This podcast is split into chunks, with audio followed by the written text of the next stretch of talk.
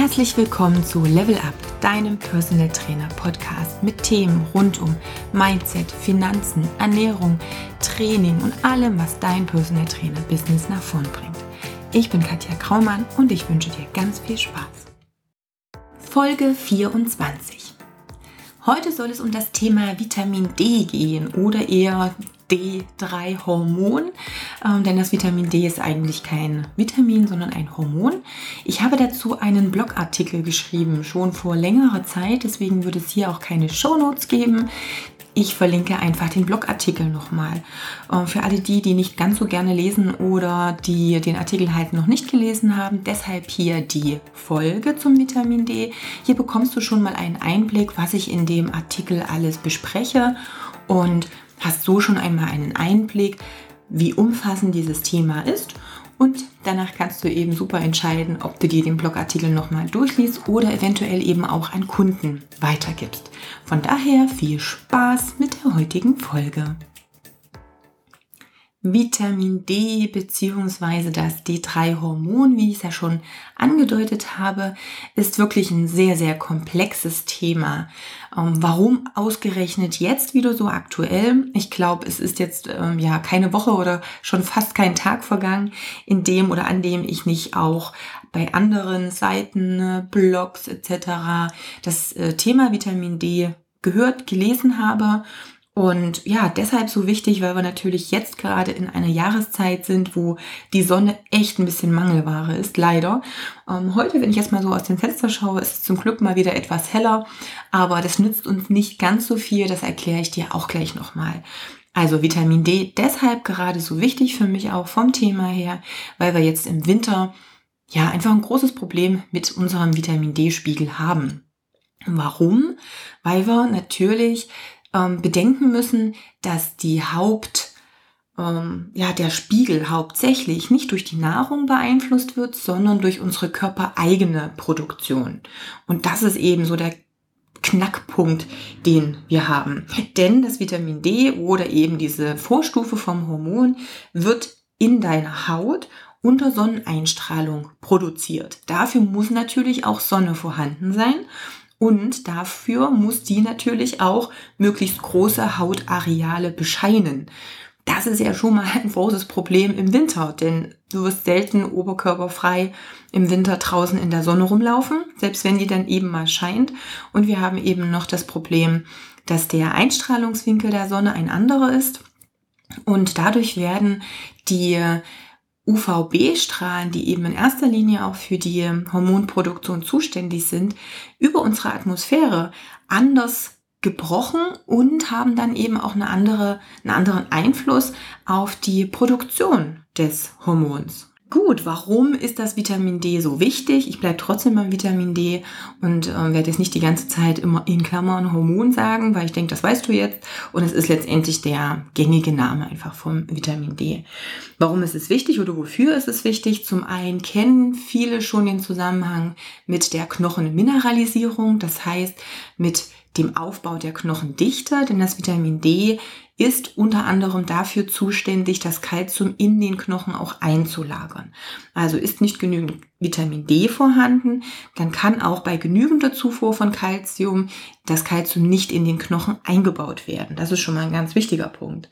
Zum anderen gibt es ganz viele Studien, die auch positive Zusammenhänge mit vermindertem Risiko für Infektionen der oberen Atemwege zum Beispiel, also alles, was so Erkältungskrankheiten betrifft, mit ähm, ja, aufzeigen.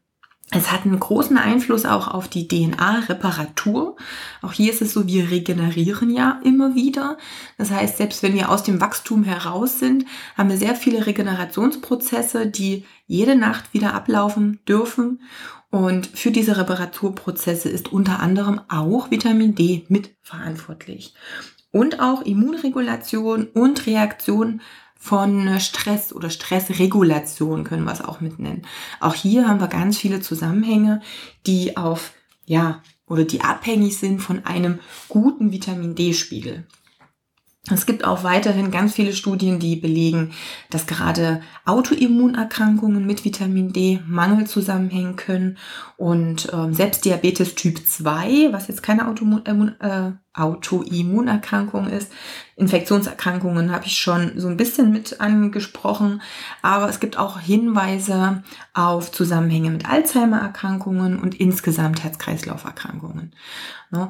Äh, wenn man sich die Datenlage mal anschaut, dann gibt es zahlenmäßig sogar mehr Assoziationsstudien, die einen Zusammenhang zwischen Vitamin D und eben bestimmten Erkrankungen belegen oder aufzeigen, als es Studien zum Thema Rauchen und Lungenkrebs gibt. Also das ist schon mal der Hammer. Ähm, ich hatte letztens ein Video gesehen von jemandem, der sich sehr kritisch gegenüber diesen Studien zum Vitamin D und den Zusammenhängen geäußert hat und der Meinung war, dass das ja überhaupt alles nicht der, der Fall ist und hat da so ein paar einzelne rausgenommen und eben gesagt, ja, dass die jetzt nicht so ähm, ja, super gut gestaltet waren und dass man die Studien nicht ernst nehmen kann. Es gibt grundsätzlich, wenn es um das Thema Studien geht, und ich glaube, da habe ich ja mit Moritz von der Borch auch schon mal gesprochen, es wird immer Studien auch geben, die nicht die halt kein gutes Studiendesign hatten, die vielleicht nicht so aussagekräftig sind. Aber wenn es eine riesen Anzahl an Studien gibt und ich ziehe einfach mal die ab, die vielleicht nicht gut gemacht sind oder wo man irgendwo Kritik äußern kann, wenn dann immer noch genügend übrig bleiben, ja, hey, dann ist schon irgendwo was dran. Ich habe meine Patienten ja auch in der Ernährungsberatung und aber eben auch die ja, Fitness- und, und Sportkunden. Und da sehe ich immer wieder, dass es Vitamin D-Mangel gibt, nachweislich, und da reden wir nochmal drüber. Und auch, dass es den Kunden und Patienten besser geht, wenn sie ihren Vitamin D-Spiegel in den Griff bekommen. Und das ist für mich dann so der Punkt, wo ich sage, okay, wenn es bei mir in der Praxis funktioniert und ich das nachweisen kann, dann ist es für mich eine gute Herangehensweise. Ich hatte dir vorhin schon mal angedeutet, dass wir den Hauptteil über unsere Haut produzieren. Das heißt, ein relativ geringer Teil wird über die Nahrung zugeführt. Ähm, wenn ich Vitamin D produzieren möchte, dann brauche ich aber natürlich auch die Vorstufen dafür. Und eine der oder die wichtigste Vorstufe fürs Vitamin D ist das Cholesterin. Äh, und da denkt man häufig so, oh, Cholesterin ist doch so dieses Böse. Es hat zum Glück langsam einen besseren Ruf oder zumindest ist der Ruf nicht mehr ganz so schlecht, wie er noch vor einigen Jahren war. Und es ist zum Glück auch bis zu einigen Endkunden vorgedrungen, dass das Cholesterin eben nicht immer nur böse ist. Grundsätzlich, wenn der Körper etwas selbst produziert und es lebensnotwendig ist, dann ist wahrscheinlich der Hauptteil der Funktionen positiv. Und so ist es auch beim Cholesterin. Das Cholesterin, da könnte man eine extra Podcast-Folge machen, werden wir vielleicht auch mal, ähm, ist ja lebensnotwendig, das brauche ich und eben unter anderem auch als Grundlage für das Vitamin D. Nehme ich jetzt natürlich Cholesterinsenker, dann muss ich auch wieder aufpassen, okay, hat mein Körper dann genügend Cholesterin auch zur Verfügung. Aber das ist, wie gesagt, nochmal ein anderes Thema. Ich habe dir auch gerade schon gesagt, dass ich ja sehe, dass die Spiegel zum Teil bei den Kunden enorm von der von meinem Zielwert abweichen und selbst bei den nicht Patienten, sondern nur Sportkunden oh, fast immer zu niedrig sind. Und das sehe ich in dem Sinne darin, dass ich einen Bluttest mit den Patienten und Kunden mache. Die Kunden können zum einen natürlich zum Hausarzt gehen und sich den Spiegel bestimmen lassen. Das kleine Problem, was wir haben, ist, dass es keine ja, medizinische Notwendigkeit gibt und dass es viele Hausärzte nicht für nötig erachten und deshalb auch die Krankenkassen das nicht dann bezuschussen. Es gibt aber auch schon den ein oder anderen Arzt, der sagt, okay, lass es uns einfach mal checken und ich schreibe das drauf, dass es notwendig ist und dann zahlt das auch die Krankenkasse. Das ist sehr unterschiedlich, wobei so aus der Erfahrung jetzt bei uns ist es so, naja, 9 zu 1 ungefähr. Also es gibt so den einen oder anderen, der Glück hat, die meisten hm, haben nicht so viel Glück und müssen selber bezahlen, wobei das jetzt so mit Pi mal Daumen um die 30 Euro kein Hexenwerk ist. Ähm, mehr Aufwand allerdings durch, ich muss mir dann morgens einen Termin machen, ich muss zur Blutabnahme gehen etc. Das, dasselbe geht auch mit einem Bluttest für zu Hause, also mit Selbsttest, die nutze ich auch. Ich habe in den Blogartikel, von dem ich am Anfang gesprochen habe, natürlich auch nochmal einen Link gepostet von den Tests, die ich gerne verwende. Hier ist es also notwendig, dass man auch einfach nur in die Fingerkuppe sticht und dann ein paar Tropfen Blut abnimmt, das Ganze einschickt und relativ zeitnah auch seinen Blutspiegel mit der Auswertung dann eben per Post nach Hause geschickt bekommt. Für mich ein sehr praktisches Unterfangen, denn wie gesagt, ich bin jetzt nicht davon abhängig, dass der Kunde jetzt erst gucken muss, wann er beim Arzt einen Termin bekommt etc. Bisschen äh, Achtung, für die Personal Trainer und Trainer, die jetzt zuhören, bedenke, wenn du den Bluttest mit deinem Kunden machst, wenn du ihn in die Fingerkuppe stichst, dann zählt das gesetzlich äh, als Körperverletzung. Ich würde dir also empfehlen, wenn es jetzt nicht wirklich ein guter Kumpel ist, der sagt, ey, kein Ding, ne, mach bitte, ähm, dass du ihn sich selber stechen lässt sozusagen. Also das ist dann äh, rein rechtlich die bessere Variante. Es gibt unterschiedliche Normwerte, wobei Normwerte ja immer so ein großes Problem sind. Gerade in Deutschland liegen unsere Werte, was so die Blutspiegel anbelangt, immer im sehr niedrigen Bereich, was so die empfehlenswerte Größenordnung ist, wobei empfehlenswert ist ja auch immer schwierig. Das heißt, Normwerte beziehen sich ja darauf, dass das Werte sind, wo wir noch keine klinischen Symptome sehen. Klinische Symptome bedeutet nun wieder, dass ich ganz genau nachweisen kann, dass das Symptom X genau mit dem Blutspiegel Y auch zusammenhängt.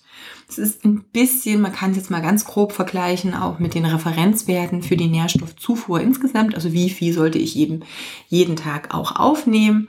Auch hier ist es so, wenn ich diese Grenzwerte erreiche, dann werde ich wahrscheinlich keine direkte klinische Symptomatik aufweisen. Das heißt noch nicht, dass ich in meinem Optimum bin. Also so muss ich natürlich auch immer die Normwerte ein bisschen kritisch betrachten.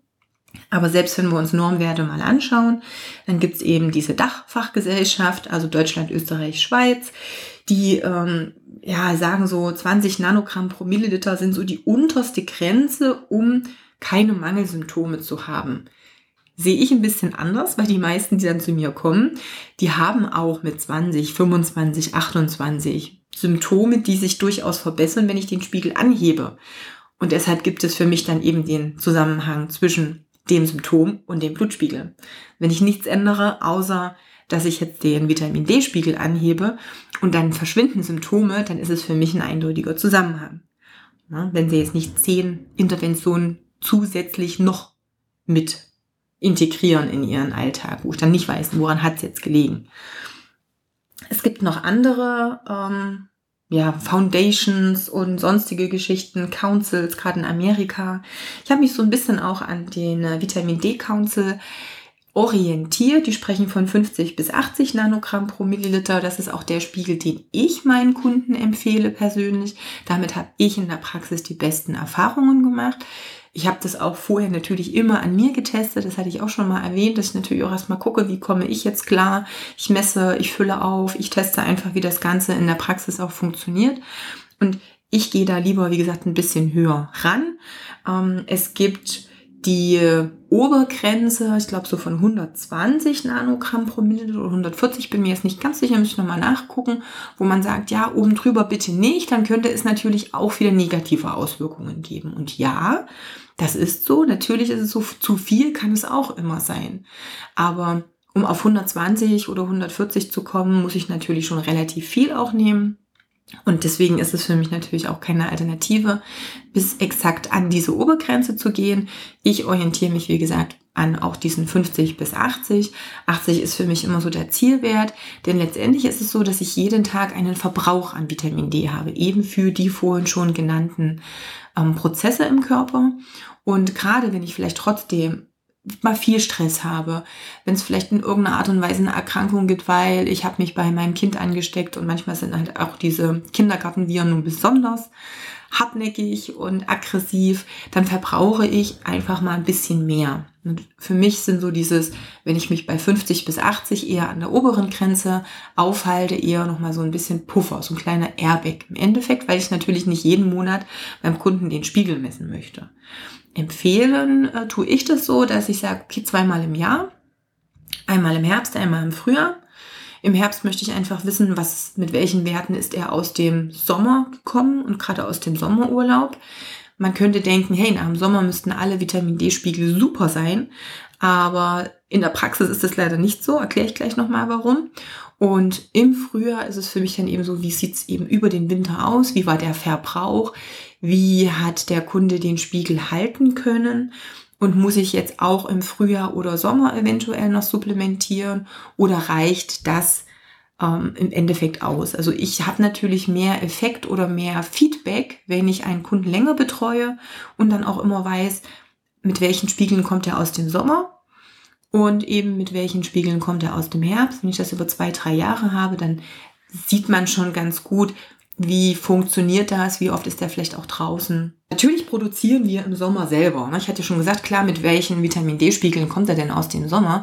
Jetzt kommt es natürlich wieder drauf an, das hatte ich schon, schon gesagt, wie ist die Sonneneinstrahlung, wie viel Haut setze ich der Sonne überhaupt aus und nutze ich eine Sonnencreme. Sonnencreme um eben nicht die Haut zu verbrennen, schirmt ja letztendlich auch im optimalen Falle eben alle UVA, UVB-Strahlung mit ab. Wenn ich diese Strahlung aber nicht in die Haut eindringen lasse, dann kann ich dementsprechend auch kein Vitamin D produzieren. Das heißt, hier beißt sich die Katze so ein bisschen in den Schwanz, wenn ich sage, okay, ähm, ich gehe jetzt an die Sonne, aber ich nutze einen Sonnenblocker vielleicht auch noch oder sehr hohen Lichtschutzfaktor, dann habe ich effektiv auch wieder keine Vitamin D-Produktion. Und genau da sehe ich so ein bisschen das Problem an der ganzen Geschichte. Wir sind sehr schlecht an Sonne gewöhnt. Das heißt, wenn die dann im Frühjahr oder im Sommer mal auftritt und plötzlich ist mal ein total schönes Wochenende, dann äh, wollen wir möglichst von morgens bis abends in die Sonne, was dann ja gar nicht anders geht, als dass ich wirklich einen Lichtschutzfaktor benutze, weil ich ansonsten mich sofort verbrennen würde. Aber dieser Lichtschutzfaktor verhindert wieder die Vitamin D-Produktion.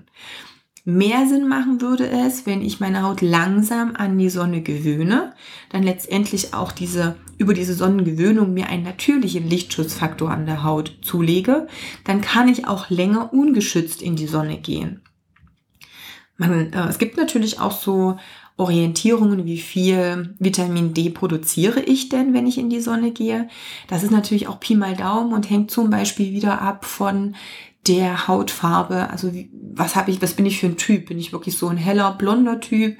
Bin ich eher ein dunklerer Typ? Je dunkler an sich, desto weniger Vitamin D Produktion, weil natürlich auch hier wieder der eigene Schutz der Haut höher ist und schon mal gar nicht so viel auch in die Haut mit eindringen kann bin ich jetzt vollkommen nackt oder nur im Bikini ähm, über die Mittagszeit, wo also auch der Sonneneinfallswinkel am ja, am besten, am, am geradesten auf die, die Erde ist, ähm, dann kann man ungefähr Pi mal Daumen sagen, blonder Hauttyp würde so circa 10.000 internationale Einheiten Vitamin D produzieren.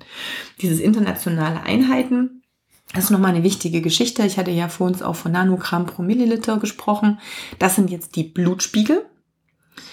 Dann äh, haben wir die internationalen Einheiten. Das ist immer das, was angegeben wird auf äh, Supplements. Na, also wenn du Vitamin D als Tropfen oder als Tabletten, wie auch immer hast, Kapseln, dann stehen da immer diese internationalen Einheiten. Nur das war jetzt nicht da verwirren, weil wir schmeißen ja durchaus mit vielen Zahlen jetzt umher wenn ich zumindest noch in so einem, ja, sag mal so Trägertop durch die Gegend laufe und da in der Sonne bin, dann kann man so sagen, ungefähr 1000 internationale Einheiten werden gebildet. Aber Voraussetzung eben, ich bin ein heller Hauttyp, ich habe keinen Sonnenschutz aufgetragen, es ist Sommer und es ist tendenziell eher die Mittagszeit. Das wären die Voraussetzungen für diese Zahlen, die man da festgelegt hat. Wenn wir uns die Statistik angucken, dann ist die relativ ernüchternd. Wenn wir uns jetzt die ähm, Holländer mal anschauen, die sind vom Breitengrad ungefähr mit uns ähm, ja, vergleichbar, dann kommen wir so auf 25 internationale Einheiten am Tag. Das ist der Durchschnitt des Jahres allerdings bei der letzten Zahl. Also der Holländer im Durchschnitt des Jahres 25 internationale Einheiten am Tag. Ähm, das ist ziemlich wenig. Und damit ist auch klar, dass die, wenn man sich die durchschnittlichen Statistiken anschaut mit den Blutwerten, dass die grundsätzlich einfach sehr gering sind. Ähm, ich glaube 2000, ich bin mir jetzt nicht sicher, 12 war sogar so, dass die DGE, die Deutsche Gesellschaft für Ernährung, das hast du in meinem Podcast, glaube ich, schon öfter mal gehört, den Namen, dass die sogar ihre Zufuhrempfehlungen und die ähm, Blutspiegel für die Empfehlungen hochgesetzt haben und sogar, und das ist das einzige Vitamin oder Hormon ähm, überhaupt in der Empfehlung, wo sie sagen, da ist eine Supplementation über Winter sogar empfehlenswert. Normalerweise sagt die DGE, ja, hey, bei uns ist alles tutti paletti, wir brauchen überhaupt nichts zu uns zu nehmen, alles bekommen wir über die Nahrung, wir sind total gut versorgt. Auch wenn wir anhand von Blutspiegeln sehen, dass es selbst bei Vitaminen, Mineralstoffen eben nicht unbedingt so ist. Ähm, aber hier sagt sie auch beim Vitamin D, oh, wir merken, die Spiegel sind zu niedrig, also die Blutwerte sind so enorm im Keller und die Datenlage in Bezug auf na, Symptomatiken, Erkrankungen ist da einfach zu erdrückend, um dass wir da diese, ja, diese Empfehlungen noch beibehalten können. Also von daher mh, hm, eher ein bisschen schwierig. Es gibt eine gute große Untersuchung, die sagt, 291 Gene werden beeinflusst, wenn wir Vitamin D Spiegel optimieren. Und das ist auch nochmal so ein ganz wichtiger Punkt. Gene werden beeinflusst. Wir haben hier die Genetik und die Epigenetik. Und ich glaube, es ist jetzt auch schon beim ja irgendwo bei den Therapeuten, bei den Trainern auch schon angekommen, zum Teil auch bei den Endkunden, dass die Genetik an sich gar nicht so einen großen Einfluss auf unsere Gesundheit hat, wie wir bisher immer gedacht haben. Dass die Epigenetik, und das heißt, das sind die äußeren Umflü Umflüsse, Einflüsse, die auf uns einwirken, dass die einen wesentlich höheren Einfluss hat. Man spricht so von ungefähr 80 zu 20.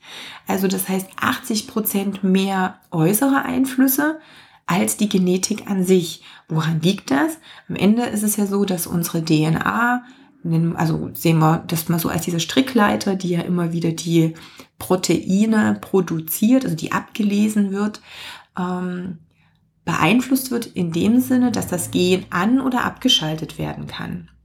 Es gibt ganz wenig Gene, die fix sind und die sich nicht verändern lassen. Die meisten Gene lassen sich wirklich an- und abschalten und je nachdem, ob ich es eben an- oder abschalte, und das passiert eben durch äußere Einflüsse, ähm, werden eben bestimmte Dinge besser regeneriert, produziert, als es andere Dinge werden. Und das ist eben diese Epigenetik. Das heißt, die Beeinflussung von diesen schon fast 300 Genen durch Vitamin D ist schon eine enorme Anzahl.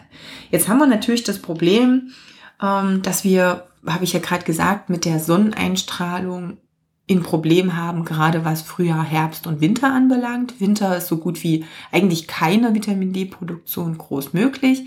Frühjahr, Herbst eingeschränkt, weil hier eben auch nochmal dieser Einstrahlungswinkel der Sonne eine Rolle spielt. Im Sommer hätten wir die optimale Möglichkeit, aber hier vermasseln wir es uns meistens damit, dass wir unsere Haut nicht peu à peu an die Sonne gewöhnen, sondern dass wenn wir mal rausgehen, gleich übertreiben und dann notwendigerweise eben mit Sonnenschutz arbeiten. Wie kriegen wir das über Winter oder vielleicht Frühjahr, Herbst besser hin?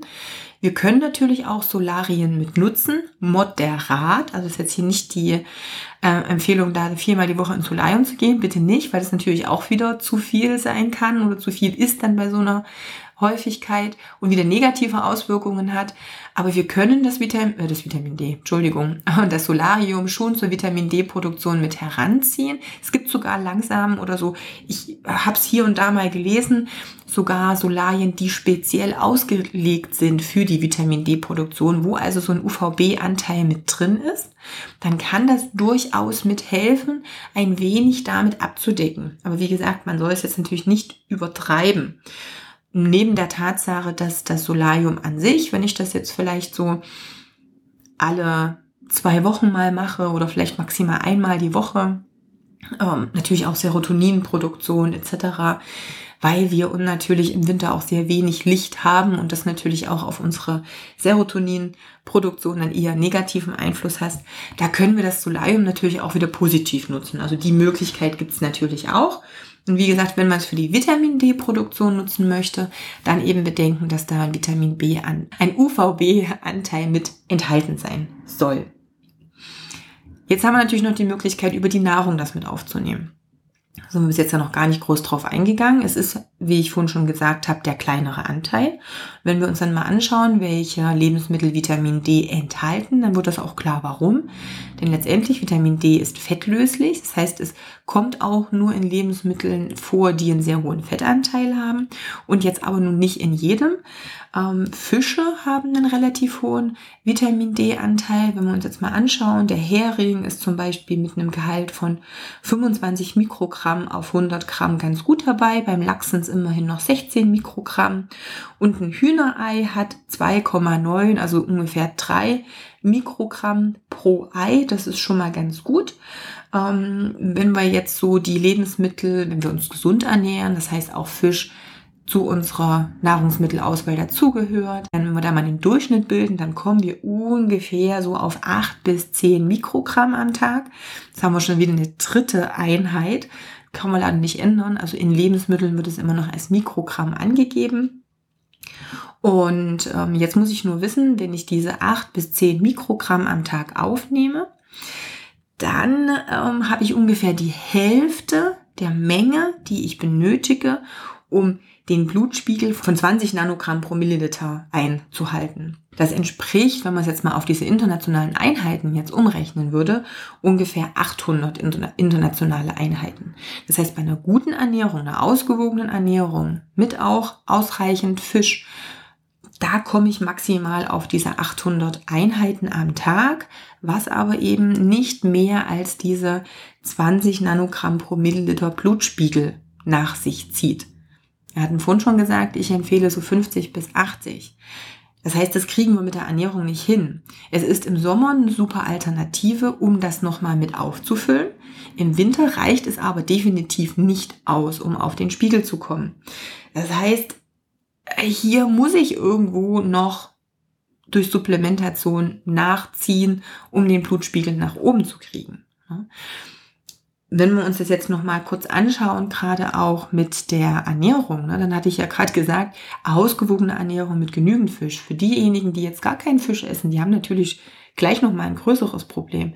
Die haben kaum eine Zufuhr von Vitamin D. Verminderte Aufnahme kann auch passieren durch Untergewicht oder Übergewicht. Hier sind dann einfach Stoffwechselprozesse auch so verändert, dass ich vielleicht das schlechter resorbieren, also aufnehmen kann.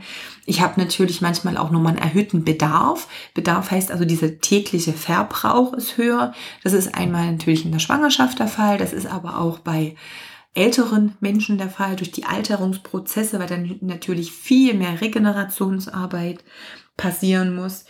Es gibt auch einige Medikamente, die die Aufnahme von Vitamin D beeinflussen. Das heißt, wenn du Medikamente nehmen solltest, was ich nicht hoffe, aber es kann ja sein, dass Kunden von dir Medikamente nehmen, dann ruhig mal den Beipackzettel checken, ob da eventuell draufsteht, dass da ähm, eine Aufnahmebehinderung mit Vitamin D sein kann. Das ist eh nochmal so ein Tipp. Grundsätzlich mache ich das immer so, wenn jemand zur Ernährungsberatung kommt und ich ja eh abfrage, was eventuell an Medikamenten genommen wird, dass wenn ich ein Medikament jetzt noch nicht genau kenne oder ich mir nicht mehr sicher bin, ich mir den Beipackzettel mal anschaue, weil da wirst du feststellen, dass doch ganz häufig bestimmte Symptomatiken oder eben auch Einschränkungen, was die Aufnahme oder eben auch Wechselwirkungen anbelangt.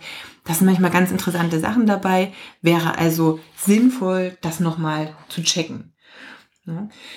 Ich hatte dir vorhin schon gesagt, ähm, es macht immer Sinn, den Blutspiegel zu messen. Da ist der Link, wie gesagt, nochmal im ähm, im, im Blogartikel ja auch drin.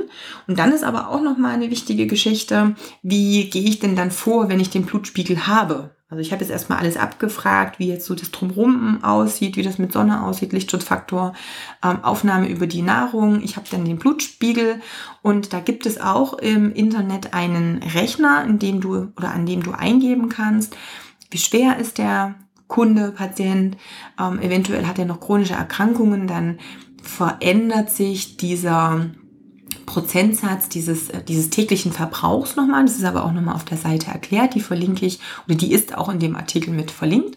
Und dann kannst du letztendlich den Blutspiegel der aktuell ist, eingeben und den Zielspiegel und dann rechnet das System aus, wie viele internationale Einheiten der Kunde oder Patient bräuchte, um dann auf diesen Blutspiegel zu kommen. Ich versuche das immer so abzurunden, dass es natürlich mit den Supplements auch passt. Also wenn da irgendwie eine Zahl, also gibt es dann die Tage ein, die dann aufgefüllt werden soll. Also wenn ich jetzt zum Beispiel sage, ich gebe jetzt 15 Tage ein und da kommt dann irgend so eine komische 16.325 ähm, internationale Einheiten raus. Dann versuche ich mit diesen Auffülltagen so zu spielen, dass es dann eben auch eine runde Zahl ergibt, die ich dann gut ausrechnen kann, je nach ja, Vitamin D Supplement, was ich dann eben empfehle. Auch hier habe ich dir nochmal was verlinkt, womit ich ganz gute Erfahrungen gemacht habe, aber da gibt es eben auch viele andere Möglichkeiten. Wichtig ist dann, dass wir nicht vergessen, dass es nicht reicht, einmal den Spiegel nach oben zu bringen, sondern dass ja immer dieser tägliche Verbrauch, den ich ja schon angesprochen habe, ein Problem ist oder es ist einfach da, es ist halt ein Fakt. Das heißt, es gibt eine sogenannte Erhaltungsdosis. Die Erhaltungsdosis ist einfach das, was der Körper dann jeden Tag braucht, um erstmal die Standard ähm, ja, Prozesse so wieder weiter gut ablaufen zu lassen, ohne von diesem jetzt gerade neu erworbenen guten Spiegel runterzukommen. Und ähm, diese Erhaltungsdosis empfehle ich dann natürlich im Winter auch einzuhalten. Im Sommer reduziere ich die dann je nachdem, was ähm, der Kunde dann eben hat an ähm, Sonnenurlaub etc. Und natürlich auch je nachdem, was er an, ja, vielleicht auch Zufuhr eben über die Nahrung hat. Das kann man ja so ein bisschen abfragen, inwieweit kann ich da noch mal ein bisschen auffüllen.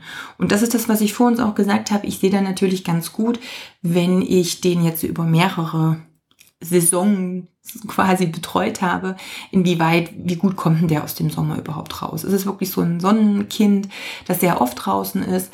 Es ist natürlich was anderes, wenn ich jetzt jemanden habe, der eben viel draußen an der frischen Luft ist, ohne Sonnenschutz, weil er meinetwegen mit dem Hund dann auch noch dreimal am Tag rausgeht. Das ist was anderes, als wenn jemand von morgens bis abends in dem Büro sitzt. Also auch das ist natürlich nochmal eine wichtige Geschichte zu wissen. Das kann ich dann mit einplanen und deswegen ist es für mich aber eben auch wichtig, nach dem Sommer nochmal zu checken, bevor in den nächsten Winter geht, wie denn überhaupt der Spiegel aussieht. Ähm, es gibt noch zwei wichtige Punkte dazu und dann kommen wir auch schon zum Ende. Ähm, zwar ist das einmal die Kombination oder der Zusammenhang mit dem Vitamin K2 Bindestrich MK7. Also bei den, beim Vitamin K gibt es auch wieder viele, viele Unterformen. Es gibt ziemlich viele Studien, die sagen, hey, wir brauchen unbedingt das Vitamin K2 MK7 dazu, um ja das Vitamin D gut aufnehmen zu können oder anders. Es hat nicht unbedingt was mit der Aufnahme vom, vom Vitamin D zu tun, sondern es letztendlich darum, was mit dem Kalzium passiert, was durch die Vitamin D-Gabe vermehrt auch in der Blutbahn ist, damit sich das eben nicht anlagert an den Gefäßwänden. Dann gibt es wieder einige, die sagen, ach, das braucht überhaupt nicht so viel Aufmerksamkeit, ähm, das sind gar nicht so viele Zusammenhänge, ähm, da muss man einfach ein bisschen gucken. Es gibt aber unabhängig von Vitamin D und Vitamin K trotzdem noch ähm, Dinge, die wichtig sind, und zwar Vitamin K an sich alleine da gibt es auch wieder Studien, die sagen, hey, es ähm, hat, es korreliert mit Herzerkrankungen. Also wenn ich einen Mangel habe, erhöhtes Risiko für Herzerkrankungen, ähm, erhöhtes Risiko auch, was insgesamt so kardiovaskuläre Erkrankungen, also alles, was mit Gefäßen etc. zu tun hat. Also es schadet nicht, auch hier den Spiegel im Optimum zu halten. Also unabhängig davon, ob jetzt der direkte Zusammenhang mit dem Vitamin D ist, auch so an sich, für sich alleine, ist das Vitamin K ein ganz interessantes Vitamin. Das heißt, in einer gewissen Minimaldosis, und auch das rechnet dir der, der Rechner im Internet, den ich dir verlinkt habe, mit aus, ist es schon mal gut, das auch mit zu bedenken. Ne? Ähm, und das Zweite, was ganz wichtig ist und was noch mit der vielleicht sogar noch wichtigere Faktor ist, ist das Magnesium. Und beim Magnesium ist es letztendlich so, dass da ganz viele Enzyme, die auch das Vitamin D bzw. die Zwischenstufen der Umwandlung, ähm, die das benutzt, die sind abhängig vom Magnesium. Das ist schon mal ganz wichtig. Dann diese Transportmoleküle vom Vitamin D, also quasi die Moleküle, die auch Vitamin D von A nach B transportieren, die sind ebenso abhängig von Magnesium. Und auch das Parathormon. Parathormon ist jetzt wieder das Hormon, welches den Vitamin D-Stoffwechsel reguliert, was in der Nebenschilddrüse produziert wird. Und auch das ist wieder abhängig vom Magnesium. Das heißt, alles, was jetzt so an bekannten Enzymen ist, die irgendwie mit dem Vitamin D-Stoffwechsel zu tun haben, die benötigen Magnesium. Und ähm, ja, Magnesium ist eh ein Mineralstoff, den wir gerade in der heutigen stressigen Zeit extrem oft brauchen oder eigentlich mehr brauchen, als wir häufig denken. Von daher macht es eben Sinn, auch das Vitamin D, gerade wenn ich es höher dosiere, mit ausreichend Magnesium aufzunehmen. auch das steht dann nochmal in dem Blogartikel mit drin. Da habe ich dir das alles nochmal aufgeschrieben. Das heißt, wenn wir ganz kurz zusammenfassen, ähm, schau einfach mal, wenn du auch in den letzten Wochen und Monaten wenig Sonne hattest, nicht gerade aus einem dreiwöchigen Sommerurlaub ohne Sonnencreme zurückgekommen bist, dann hast du wahrscheinlich einen nicht ganz optimalen Vitamin D-Spiegel. Check's gern mal aus. Ich denke, 30 Euro sind jetzt nicht der oder die wahnsinnig große Investition, um einfach mal zu gucken, wie das alles so aussieht. Berechne dann wirklich sinnvoll den Vitamin D-Spiegel, der für dich dann optimal ist, beziehungsweise rechne eben aus, wie viel du auffüllen müsstest, um auf einen optimalen Vitamin D-Spiegel zu kommen. Und äh, bedenke aber auch, und das ist wichtig, wenn du zum Beispiel relativ hoch auffüllst für 10, 15, 20 Tage, nicht gleich danach wieder messen, denn dann hast du natürlich erstmal einen falsch hohen Wert. Es muss sich erstmal wie eine Art Fließgleichgewicht einstellen. Das heißt, der Körper muss erstmal wieder sich ähm, austarieren sozusagen. Ähm, und Deswegen empfehle ich dann natürlich diese Erhaltungsdosis auch zu nehmen und ungefähr so zwei, im optimalen Fall vielleicht sogar drei Monate nach dem Auffüllen und mit dann den entsprechenden Erhaltungsdosen dann erst wieder zu messen und dann zu checken, ob der Wert auch da angekommen ist, wo du ihn haben möchtest. Also das habe ich bei mir auch am Anfang gemacht, um einfach zu schauen, passt das jetzt alles, was auch dieser Rechner mir vorgibt? Stimmt das so? Wie ist so die, die ähm, ja, wie ist so das, die Praxis dann letztendlich? Und ich habe halt eben für mich auch diesen 80 Nanogramm pro Milliliter Spiegel als Optimum oder als Zielwert eingegeben, habe dann genauso aufgefüllt. Ich glaube, bei mir waren das damals 40.000 Einheiten am Tag für, ich glaube, 12 oder 14 Tage, bin mir nicht mehr ganz sicher. Ich persönlich habe einen Erhaltungsspiegel von 8.700 und das habe ich mir dann eben in Form von Tropfen, da kann man dann ganz gut ähm, sortieren. Also wenn man quasi ähm, ein Tropfen 1000 Einheiten hat oder 800 Einheiten hat, kann man das ganz gut äh, täglich auch dosieren und habe das dann wirklich mal nach den drei Monaten ausgecheckt und bin dann irgendwie auf 76, gekommen. Und das war für mich dann so der, ja, die das Abnicken, das ähm, Spüren, okay, das passt also. Ne? Und das empfehle ich natürlich vielleicht für dich auch selber erstmal zu machen und dann eben zu schauen, wie das dann mit deinen Kunden aussieht. Gut, denk eben an die Kofaktoren, also sprich an das Vitamin K2. Das empfehle ich schon auch immer. Es gibt auch zum Teil Kombipräparate, wobei ich zum Auffüllen die Kombipräparate nicht so gut finde. Für die Erhaltung ist es super. Aber so zum Auffüllen nehme ich halt gerne ein höher dosiertes, damit nicht so viel auch aufgefüllt werden muss. Es gibt auch so ein paar ähm, Meinungen, dass auch einmal wahnsinnig viel super ist. Also da werden dann 100, 200.000 Einheiten mit einmal genommen.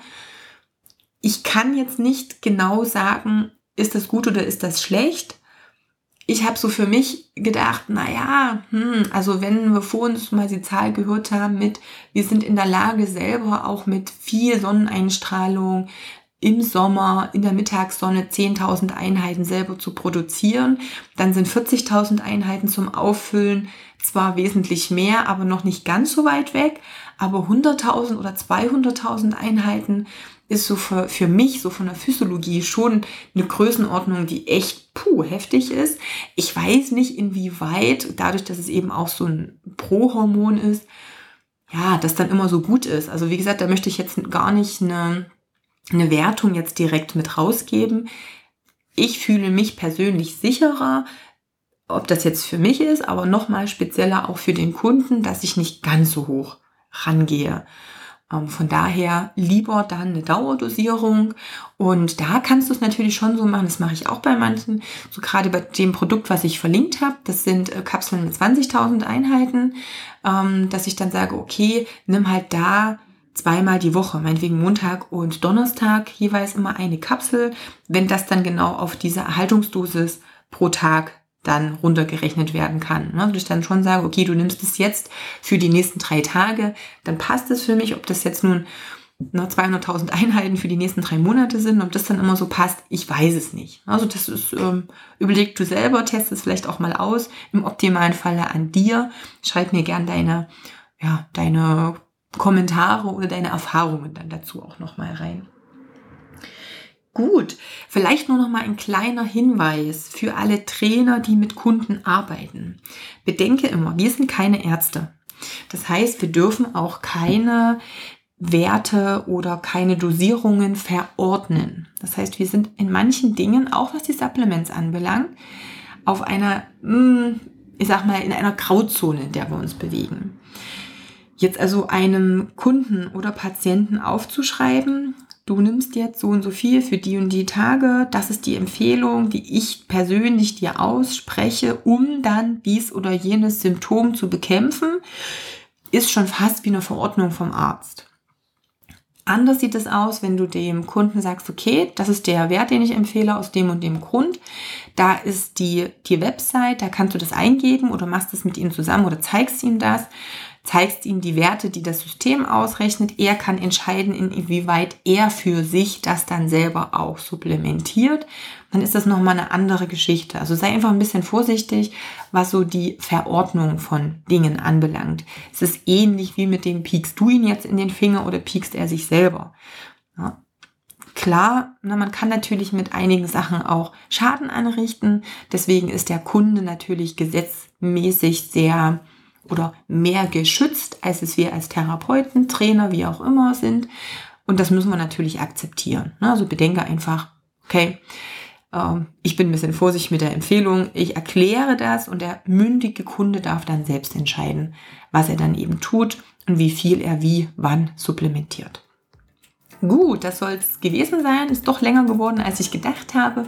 Aber der Artikel ist auch relativ lang. Schau ihn dir gern nochmal an. Wie gesagt, ich habe ihn verlinkt anstatt der Show Notes.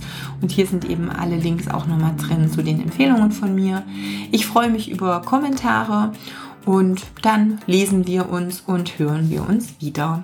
Bis dann. Tschüss.